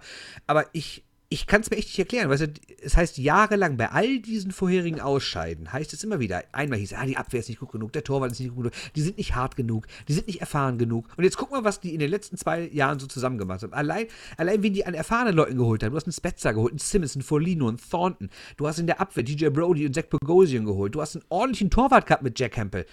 Also du hast eigentlich alles das gehabt, was vorher kritisiert wurde, was du angeblich nicht hattest oder woran es dir fehlt. Du führst 3-1 gegen, oder anders, du spielst eine überragende Hauptrunde, bist mit Abstand die beste Mannschaft deiner, deiner Gruppe. Du führst 3-1, du bist auch klar die bessere Mannschaft. Und dann ist es auf einmal vorbei. Und auch, auch schon die beiden vorherigen Spiele, ja, die gingen in die Verlängerung, aber vergessen wir da mal nicht, dass die Leafs erst kurz vor Schluss jeweils ausgeglichen haben und auch in den, auch davor schon ziemlich scheiße waren. In der Einverlängerung waren sie wiederum sehr gut. Aber sonst, also die haben einfach nach, die haben 3-1 geführt und dann stehen die da und können endlich was Historisches schaffen. Zum allerersten Mal seit 2004. Das musst du dir auf der Zunge zergehen lassen. 2004 haben die das letzte Mal die zweite Runde erreicht. Und auf einmal geht nichts mehr. Überhaupt nichts. Und das verstehe ich nicht. Ich will dir, ich will dir nur sagen, ähm, meine These dazu ist ja, äh, sie sollen nächstes Jahr mit den Trikots der Detroit Red, Red Wings spielen. Dann holen sie einen Stanley Cup. Warum? weil das psychologisch alles nur noch ist. Das ist ja so diese Nummer, wenn, ähm, das ist mir im Fußball, fällt mir wenn der FC Bayern total ersatzgeschwächt, ich habe so Spiele schon gesehen, da sind die da irgendwie, da haben die vier U23-Spieler auf dem Platz. Tatsächlich so ein Spiel mal gesehen. Ähm, auf der Bank sitzen noch welche und die, die noch nicht verletzt sind, sind auch nicht erste Garde. Aber sie tragen das Trikot des FC Bayern. Der Gegner sieht, äh, es sind die Bayern, die können immer zurückkommen, stehen trotzdem noch zwei Weltmeister auf dem Eis, äh, auf, auf dem Platz. Und auf einmal spielst du schlecht, obwohl du die eigentlich schlagen müsstest. Und wenn du den das Trikot anziehen würdest, was der Klasse, die sie gerade auf, aufs, aufs Feld bringen, anziehen würdest, haben wir mal Hertha BSC, hättest du überhaupt kein Problem mit denen. Ähm, genauso Ich ist weiß, bei- was du meinst. It's, Das it's ist- reverse, ne? Umgedreht. Die Toronto Maple Leafs, du, du trittst doch jedes Jahr an, um zu sagen, äh, das muss jetzt klappen. Alleine die Podcasts, die du gehört hast, die du aufgezählt hast. Also es hätte parallel ein Weltkrieg ausbrechen können. Es hätte immer noch mehr Podcasts über das Ausscheiden gegeben als Auf über jeden diesen Fall. Weltkrieg. Ey, selbst Also- Gott hat's getwittert. Ja, Kennst du den Twitter-Account Gott, der irgendwie Ja, 6 Millionen Follower hat? Selbst der hat getwittert, sorry, Leaves, I don't like you oder irgendwie sowas. Ja, irgendwie sowas, ne? Und, und, und das finde ich halt schon, äh, das macht was mit dir, das macht was mit dem Umfeld. Und ich schwöre Ja. dir, wenn du, die, wenn, wenn du es schaffst, die von dem Verständnis frei zu bekommen, dass sie die Toronto Maple Leafs sind, dann gewinnen die auch Spiele. Ja, ich meine, ich weiß, dass du es halbwegs lustig meinst, aber es ist ja auch nicht ganz falsch. nee, meine ich nicht. Ich meine wirklich Ich tatsächlich. es gibt ja diesen Mindset Begriff wie ist dann- Losing Culture und sowas. Genau. Ne? Und ich meine, du erlebst sowas ja auch in Buffalo, wo einfach egal wer da seit Jahren am Werk ist, egal Manager, Trainer, Spieler, es klappt einfach nicht. Und in Toronto, ja, andererseits ist mir das ein bisschen zu einfach, weil du siehst ja, dass sie auch in der, in der Regular Season einfach überragend gespielt haben. Du siehst, dass sie in den ersten vier Spielen, wovon sie eins verloren haben, okay, durch ein dummes Tor, was sie in Unterzahl, also in eigener Überzahl kassieren, aber auch da waren sie nicht die schlechtere Mannschaft. Das heißt, die haben ja eigentlich gut gespielt. Aber dann in diesem entscheidenden Spiel, ich meine, die, die, die sagen doch nicht, wir haben jetzt bisher super gespielt, heute können wir äh, in die zweite Runde einführen. Ach scheiße, wir sind ja die Leafs. Ja, wahrscheinlich schon. Es ist ja immer, wie sich so. äh, Das, das löst sich auf, machst du, machst du direkt ein paar Tor zu Spielbeginn, fragst dich die Frage nicht. Aber wenn, je länger das geht, fragst du, scheiße, nicht schon wieder. Und das ist heftig. Also, was mich wirklich rasend macht, sind zwei Zahlen. Zahl Nummer eins ist im Spiel 7. Das ist ja äh, während, währenddessen tausendmal getwittert worden auf anderen Plattformen. Weißt du, wie viele Großchancen die Leafs in den ersten beiden Drittel hatten? Zwei. Null. Oder null, ja, null war es, ja. Null. Keine einzige. Und die andere Zahl, die mich, die, die mich fassungslos macht, Matthews und Marner. Weißt du, wie viele Tore die beiden zusammen in der kompletten Serie geschossen haben? Boah, nee, sag einfach. Eins. Ja. Wie geht das? Wie können diese Typen so abtauchen? Und dann frage ich mich auch, warum kann der Trainer, also ich bin jetzt ohne, ich sehe zu wenig Spiele und weiß natürlich auch viel zu wenig, um wirklich die Leistung des Trainers äh, bewerten zu können. Aber wenn ich doch in Spiel 5 merke, ah, hier ist was schief, okay, dann lasse ich denke, komm, ein Spiel, egal, Spiel 6 läuft weiter. Aber dann muss ich doch irgendwann in Spiel 6 mal sagen, okay, ich glaube, ich muss hier was ändern. Und, und auch vor, spätestens dann vor Spiel 7. Ich meine, hätte man die beiden dann nicht irgendwie, hätte man nicht irgendwie mal die Reihen umbauen können, das Überzeitspiel anders machen und sowas. Ich meine, das klingt dann natürlich auch manchmal so ein bisschen als Panik und so Gott, äh, jetzt irgendwie so Aktionismus, er will irgendwas machen, weil er was machen muss, nicht weil er denkt, es wäre richtig. Aber irgendwas, finde ich, muss sein. Und es, es sah so apathisch aus. Und gerade wenn du dann auch sagst, die haben doch diese ganzen erfahrenen Leute geholt, wie Spencer Simmons, Folino Thornton und sowas. Also all die, die doch angeblich genau in solchen Situationen da sind, ne? von denen kam gar nichts. Und deswegen finde ich natürlich einerseits richtig, dass Matthews und Mark die Hauptkritik abkriegen, weil sie nun mal die Superstars sind, die die meiste Kohle kriegen, sonst die meisten Tore schießen, die meiste Eiszeit kriegen, Überzeit spielen, alles.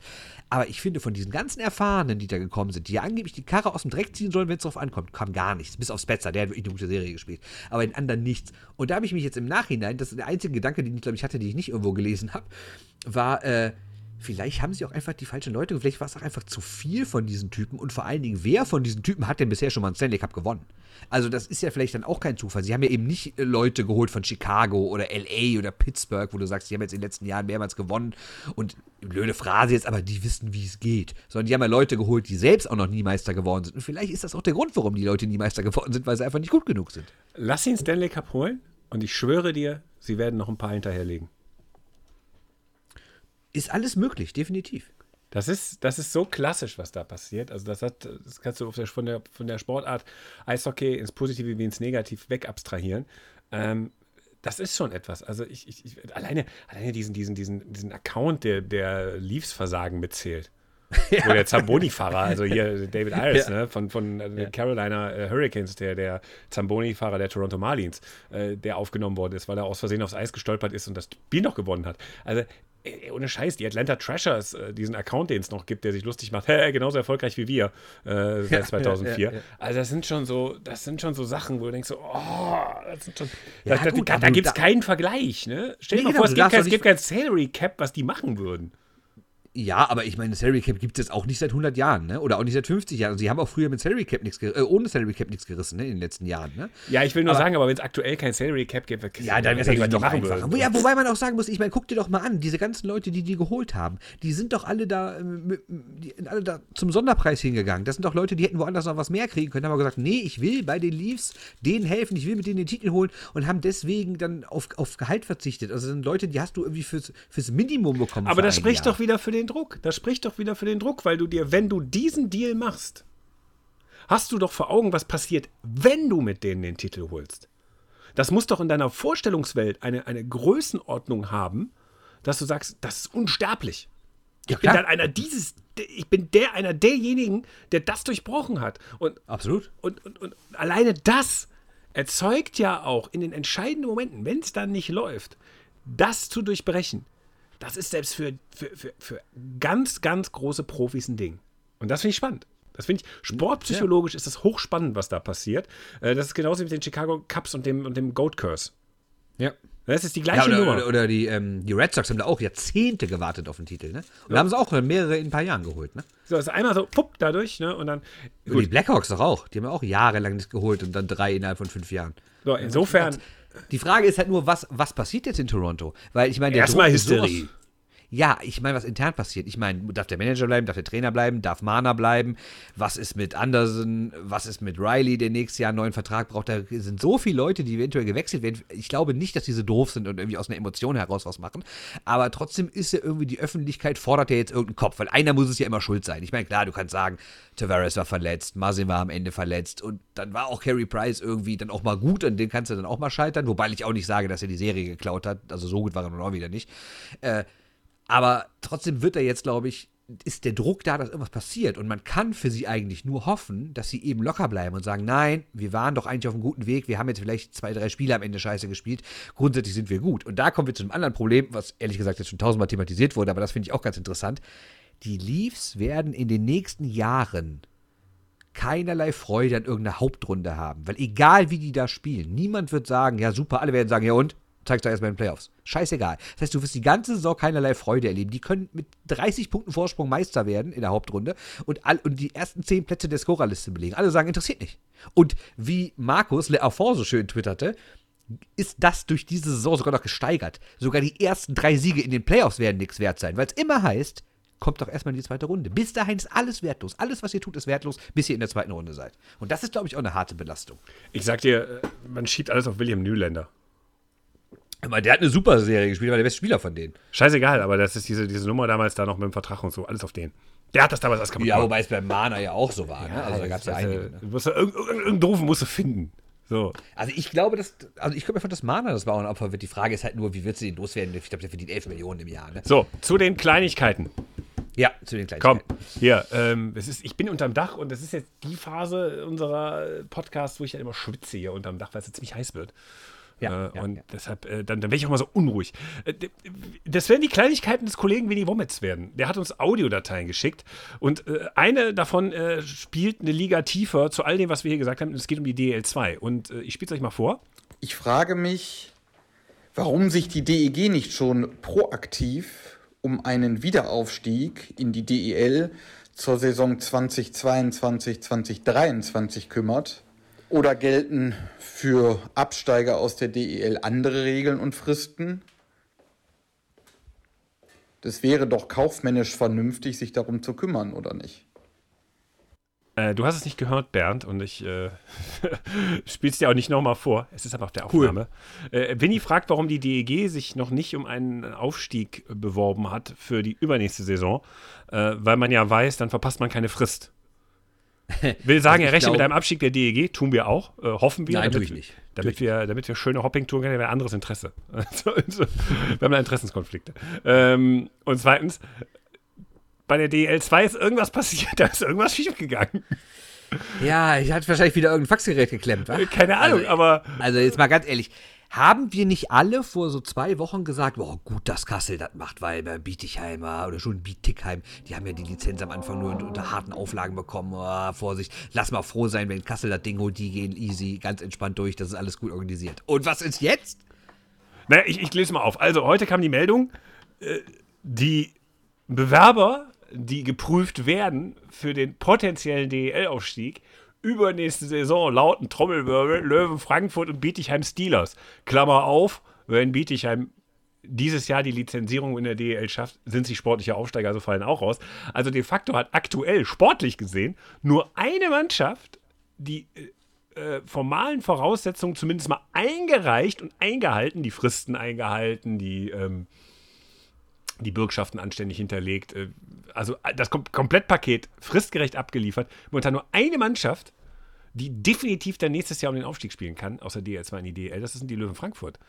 Nicht dabei äh, sind die Dresdner Eislöwen, die Matthias Roos geholt haben, den Tausendtaster aus Krefeld, ihr erinnert euch, und die gesagt haben, wir hinterlegen diese Bürgschaft und wir machen das auch. Die haben irgendwelche Fristen nicht eingehalten.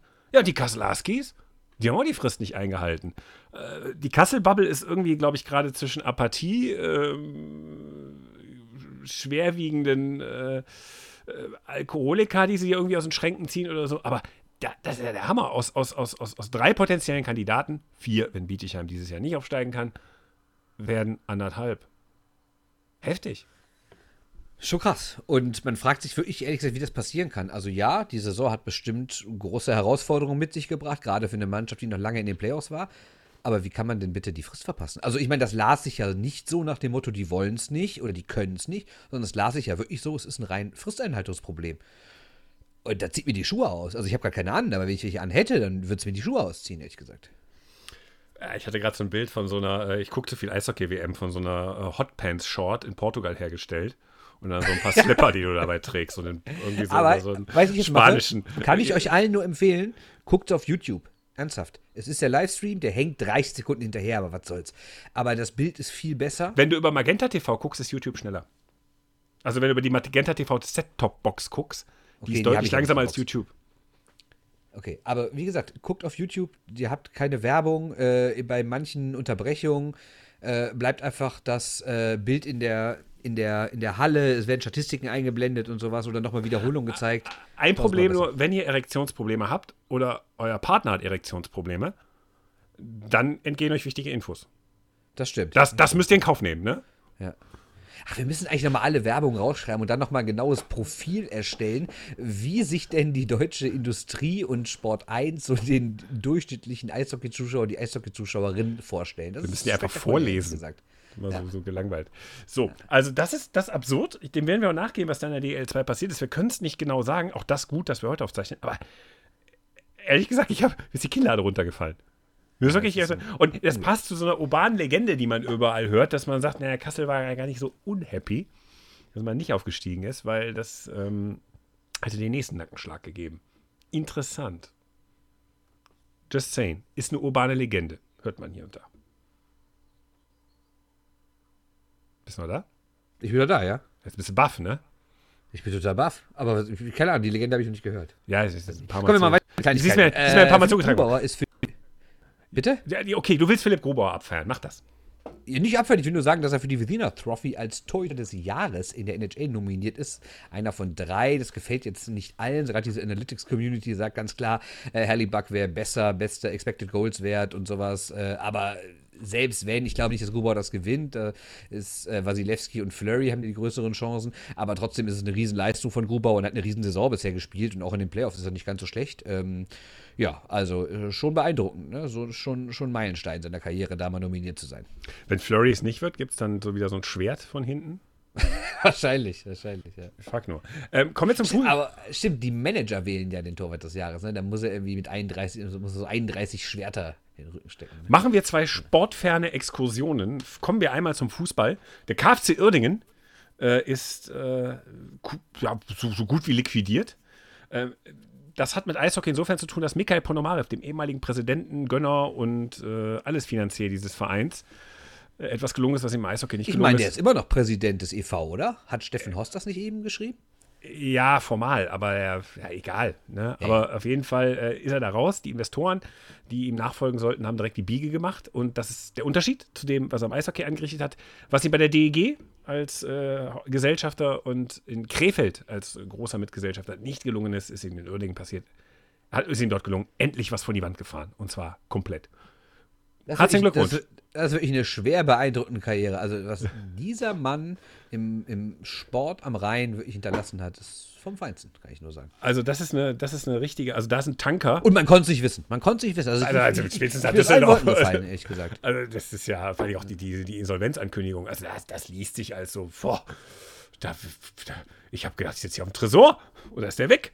So, nein, also das ist wirklich, uh, das dazu. Und äh, dann kommen wir wieder zu Winnie Womit, der ähm, uns darauf hinweisen will, ja, es geht jetzt wieder die Untiefen des Düsseldorfer Sports. Äh, Im Dome, wo die DEG spielt, ist bald wieder Handball. Winnie. Spitzenhandball bleibt in Düsseldorf. Der Vertrag oder die Partnerschaft zwischen der Sportstadt Düsseldorf und der Handball-Bundesliga, die seit 2018 schon besteht, wird bis 23 verlängert. Also bis 2023 findet der Handball-Supercup jeweils zu Saisonbeginn im Düsseldorfer ISS-Dom statt. Wenn also schon kein hochklassiges Eishockey mehr im Dom stattfinden wird, dann rennen wir demnächst alle zum Handball. Das habe ich dir jetzt ganz bewusst nicht vorgespielt. Das schneide ich da einfach rein und ähm, Ja, dann äh, hörst du dir nicht an. Aber wo wir gerade bei Winnie sind, ne, ähm, und Kassel darf nicht fehlen. Äh, äh, also, Winnie hat ein bisschen Trost für die Kasselaner Fans auch über. Richie Müller bleibt in äh, Herne, damit potenziell ausleihbar an den Kooperationspartner nach Kassel. Und Grüße nach Frankfurt und die Wohnunterbringung, muss ich sagen. Also, hier nochmal, Winnie, gute Meldung. Winnies Einlassung zu einer sehr wichtigen Vertragsverlängerung des Herner e.V. Noch eine Meldung aus Herne für unsere Kasseler Freunde. Richie Müller bleibt weiter in Herne am Giesenberg und spielt noch eine weitere Saison. Also freuen wir uns für alle Kasseler und Herner Leute hier, dass Richie Müller noch ein Jahr dranhängt. Ja, warum nicht? Ich gebe auch nochmal äh, unterklassig weiter. Ähm, wir haben es retweetet. Es gibt im Hamburger Abendblatt, gab es, glaube ich, eine ganze Seite, zumindest also ich habe es online gelesen, aber so wie es in dem Tweet stand, äh, so heißt eine ganze Seite, eine Sonderseite zur Situation des Eishockeys in Hamburg. So Stichtag quasi fünf Jahre nach dem Aus der Freezers. Was ist aus diesen Projekten geworden? Was ist mit den Fans passiert? Kann ich dir beantworten. Christoph Schubert kommentiert jetzt bei Magenta. Genau, aber war echt ein Das interessanter war's. Text. E- Echt, echt ein interessanter Text. Geht doch so um, so um die Probleme, die die Crocodiles haben. Und es gibt auch einen neuen Club, der jetzt irgendwie sagt, er will langfristig in den Profibereich kommen. Finde ich ein bisschen strange. Es steht und fällt natürlich alles mit der Halle. Also da geht es auch nochmal so um die Hallenproblematik und sowas. Also echt ganz interessant. Äh, wie gesagt, findet ihr bei uns äh, in der Timeline bei Twitter. Oder einfach Hamburger Abendblatt und Eishockey googeln oder sowas, werdet ihr das bestimmt auch finden. Wobei ja zuschauermäßig vom Event her hat Eishockey in Hamburg ja funktioniert, ne? Also Genau, und das steht ja auch im Text, dass das genau das Problem ist, dass man das bei den Crocodiles natürlich null hat und dass das, und dass da jetzt, äh, natürlich kann man das jetzt auch nicht pauschal aufs ganze Publikum so übertragen, aber anscheinend ein relativ hoher Prozentsatz war dieses klassische Eventpublikum, was halt in einer schönen, modernen Halle sitzen wollte, guten Sport sehen wollte und irgendwie Filmchen auf dem Videowürfel. Und das hast du, bei, hast du in der dritten Liga natürlich nicht, ne? Ja, aber dafür kannst du, äh, kannst du einen Pferdeturm, kannst du eine gebackene Pizza essen. Kann auch nicht Ja, jeder. es ist jetzt auch nicht gerade um die Ecke, ne? Also Ach geht Hannover, ja, Hamburg, das machst du mal schnell. ja, aber nicht dauerhaft, ne? So, äh, Du nächstes solltest auch nicht dauerhaft diese gebackene Pizza essen. Marco Sturm hat verlängert in Los Angeles, bleibt also Co-Trainer. Konrad Abelshauser, schöne Geschichte, hat sich die Matte abgeschnitten und spendet jetzt sein Geld, hat, äh, sein Geld und spendet jetzt seine Haare, hat er ja vor Monaten schon angekündigt, dass er sich die Haare so lang wachsen lässt, um dann ähm, da die Haare zu spenden für eine Perücke für ein krebskrankes Kind. Äh, ja, sehr schöne Geschichte, dass er es jetzt gemacht hat. Äh, wirklich Hut ab, äh, Abelshauser, nicht nur sportlich einer der Männer der Saison. Auf das wir Interview mit ihm haben wir verzichtet, äh, weil man kann Podcast noch nicht untertiteln. Ja, aber äh, Fetzi hat ja vor ein paar Monaten eins gemacht, da hat er sich ja bemüht und das ging dann doch. Okay. Äh, der DEB bewirbt sich um die U18-Weltmeisterschaft. Das finde ich ja interessant. Ich freue mich aus Hoppinggründen. Ja, hätte ich auch echt Lust auf. Und vor allem U18 kann man sich ja auch wirklich schon angucken. Da sind dann schon Leute dabei, die dann im Jahr danach äh, vielleicht gedraftet werden. Also das ist auf jeden Fall interessant, wenn das wirklich so stattfindet. Und würde natürlich, äh, wobei ich jetzt gar nicht weiß, ob das schon für nächstes Jahr gilt oder hätte das sonst mit Abstiegsregelung, keine Ahnung. Ich rede mich im Kopf und Kragen. Äh, DEB bewirbt sich um U18 WM. Das ist das, was, was ihr hier raus mitnehmen sollt. Ja, du hast den Wettbewerber vergessen, ne? Belarus, ne? Genau. Weißrussland, Belarus äh, und natürlich wissen wir alle, wie es ausgeht. Ja. Also der DB kriegt das Turnier, aber erst in letzter Sekunde. Ja, wahrscheinlich, wahrscheinlich. Äh, was haben wir noch? Äh, drei Sachen habe ich noch. Eine nicht so Mann. schöne. Markus Egen ist gestorben. Absolute Legende aus Füssen. Äh, Günter Klein hat einen schönen Text dazu geschrieben, haben wir auch schon retweetet.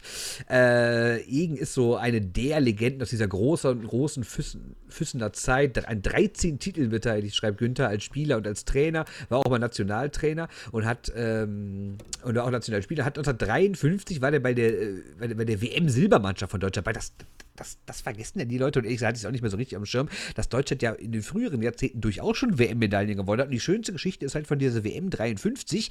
Äh, da sind nämlich genau vier Teilnehmer dabei gewesen und die Tschechoslowaken sind dann auch noch disqualifiziert worden. Am Ende hatte Deutschland einen Sieg, ist damit Zweiter in der Vierertabelle geworden und hat Silber gewonnen.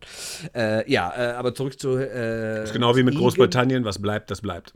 Genau, so ist es. Äh, Nochmal zu Herrn Egen, ähm, auch äh, noch eine Anekdote dann aus Günthers Text. Der hat irgendwann angefangen, Schläger herzustellen und die zu verkaufen und äh, ist dann aber leider, äh, musste der die Firma aufgeben, weil er auf so vielen offenen Rechnungen sitzen geblieben ist. Naja, wie gesagt, lest einfach ist Günthers Text. Symbolgeschäft. Äh, schönes Ding. Ja, Symbolgeschäft. So, zwei, da hast du noch? Zwei hast du noch? Ich habe nichts mehr. Ich bin äh, raus. Hab Äh, ich noch habe noch Ethan Bear von Edmonton ist rassistisch beleidigt worden und dafür muss ich echt mal sagen, dass eine ganz gute Reaktion so gefolgt ist. Äh, selbst Conor McDavid und so haben dann mal äh, ein Statement dazu rausgelassen. Viele Leute so aus Medien, Spieler, Berater, Trainer, äh, die Vereine, die Liga, haben alle sich ganz dahinter hingestellt und das fand ich dann doch schon mal eine gute Entwicklung, dass sowas dann doch recht schnell passiert und dann nicht wieder irgendwie erst gesagt werden muss, oh, ich muss mich erstmal informieren über das Thema Rassismus, sondern nein, Rassismus sind dagegen. Gibt es eine Broschüre? Ja, genau. Äh, ja, und die letzte Sache, äh, schon eine ganz, ich habe den Namen leider nicht aufgeschrieben, aber schon eine ganz witzige Sache, dass der SC Bern Florence Schilling rausschmeißt, weil sie angeblich keine Erfahrung hat und es bräuchte jetzt eine erfahrene Person, die die Kacke aus dem Dreck zieht in Bern. Und da wird vorgestellt, ein 38-jähriger Kanadier ohne Erfahrung. Das ist schon Hatten wir das nicht schon, hatten wir uns darüber nicht schon beschwert? Ja, aber nur auf Twitter. Ah, okay. Kam mir so bekannt vor. Ja, so ist es. Ja, er ist, Ja, das war's. Er, er, ist er, er ist ein Mann, der hat einen Vorteil. Eben, er ist ein Mann. Das Und ist Eishockey, also hallo. Ja. Ne? Nee, also geht gar nicht. Ähm, äh, ich ist noch eine Sache eingefallen. Kennst du das, die Edmonton Oilers in den letzten zehn Jahren erfolgreicher waren als die Toronto Maple Leafs? Äh, sie sind zumindest einmal in die zweite Runde gekommen, nämlich 2017, ja. Nur, nur so, just saying. Also am hinten nochmal so, dass sie den Salzstreuer nehmen und so in so, äh, äh, so da rein damit. Ich habe noch Häme über. Ich bin noch nicht, also ich bin aber auch, ich reite auch Gags gerne tot. Also insofern, nächstes Jahr bin ich da angekommen, wo du angekommen bist. Ich habe jetzt auch kein Mitleid oder so, jetzt auch nicht falsch verstehen, ne? Also das sind alles, ne? Also das sind, die einen sind hochbezahlte Sportler, die anderen sind halt Fans, aber es gibt natürlich Leute, für die tut es mir dann irgendwann leid, weil ich das auch nachvollziehen kann als Fan von Mannschaften, die nicht immer sehr erfolgreich waren, egal in welcher Sportart. Ähm, aber es ist irgendwie, egal, wir brauchen es hier nochmal. An, an der Stelle bin ich übrigens für maximale Transparenz zum Schluss. Es gab, als in der Zeit, wo man von Reebok, du weißt, was jetzt kommt, von, von Reebok zu Adidas gewechselt ist, hat es einen, einen Clearing-Sale äh, beim NHL-Fanshop und wir haben massenhaft äh, im NHL-Fanshop bestellt auf deinen Namen. Äh, die NHL oder die, die, den Shop halten, haben dich dann nachts angerufen und haben gesagt, Ja. so, das ist irgendwie Steuerbild, was machen sie da? Ist irgendwie so, äh, ist auf ihren Namen, haben irgendwelche Betrüger was bestellt oder so? Kann man Ja, so sie sagen? haben gesagt, äh, sie Bis haben Trikots von elf verschiedenen Vereinen bestellt. Warum machen sie das? Ja, So, ja und- und das ist eine Sammelbestellung. Und, und das mit den Betrügern ist schon richtig. Du hast bis heute von allen noch nicht das Geld, da bin ich mir ziemlich sicher. Aber auch du hast dir ein Trikot bestellt. Sag doch mal welches. Carey Price, äh, Mhm. Montreal Canadiens. So, das hast du vorhin unterschlagen. Das habe ich doch schon mal erzählt. Außerdem ist doch. äh, da- da- Ja, das habe ich schon mal erzählt. Das, das, Dass das, ich Montreal-Sympathisant bin, ist doch jetzt auch nicht neu, oder? Aber sprichst du nie einmal Französisch. Nee, das stimmt. Das ist ein bisschen schade. Weil, hast du einmal The Game gelesen und schon hier. Habs hier, mein Verein. Ach, ich habe mir. Ach, egal. Was hast du noch? Nee, ich habe mir die ganzen, die ganzen, ka- also es gibt, es gibt ja so eine Seite im Internet, da äh, kann man sich die ganzen Tageszeitungen, zumindest die Titelseiten angucken aus aller Welt. Und da habe ich natürlich ähm, am, wann war das, wann habe ich das gemacht? Jetzt einen Tag nach dem Ausscheiden, ich komme schon wieder durcheinander, welch, welcher Tag das war. Einen Tag nach dem Ausscheiden habe ich mir natürlich die ganzen Titelseiten Stopp! angeguckt. Wenn ihr das am Freitag hört, er redet nicht über Schweizer Zeitung. Nein, nein, nein, er redet über Zeitungen aus Kanada, vor allem aus Toronto und aus Montreal. Ja, schon spektakulär. Irgendeine Zeitung aus Toronto, was was die Sun, was der Star, weiß ich gar nicht, hat nochmal die ganzen Titelseiten klein abgedruckt von den ganzen epischen Niederlagen der letzten Jahre und hat dann dazu aber geschrieben, nee, nee, das hier ist die schlimmste, mit Abstand. Okay. Ja. Come on, Leaves. Ich muss auch aus, äh, unser, unser Profilbild in einigen sozialen Medien austauschen. Ja. Das ist, Sie wieder was Neues machen. Ja, das ist, das ist, das ist, äh, das ist dieses KIC-Logo, das, das nervt. War jetzt viel Arbeit, den Hai zu finden ohne dieses KIC, aber war jetzt Arbeit. So, das war Shorthand News Ausgabe Nummer 166. Äh, kommt gut durch den Feiertag, äh, setzt euch den Deutschland-Iro auf und äh, fahrt hin und her über die deutsch-schweizer Grenze, bis sie euch rausschmeißen. Ähm, wir sagen viel Spaß mit der WM noch. Wir hören uns am Montag wieder mit einem kleinen Resümee des Turniers. Äh, mein Name ist Christoph Ulrich und euch durch die Sendung geführt hat mit Fakten und Infos war Bernd Schwickerath. Fantastisch. Fantastisch. ne? Tschö. Ihr wisst, ihr wisst, wo ihr uns findet, ihr wisst, wo ihr uns folgen sollt. Es werden natürlich äh, ultrasachliche Tweets äh, zur WM kommen von uns und äh, seid gespannt. Ja, und dann, äh, ja, frohes Schaffen, ne? So machen wir's. Viel Spaß. Bis dann. Tschüss. Nee, kein Tschö. Spaß. Ne? Protestanten-Podcast. Tschö. Stimmt, so rum. Tschö. Tschö. Shorthanded News. Der Eishockey-Podcast.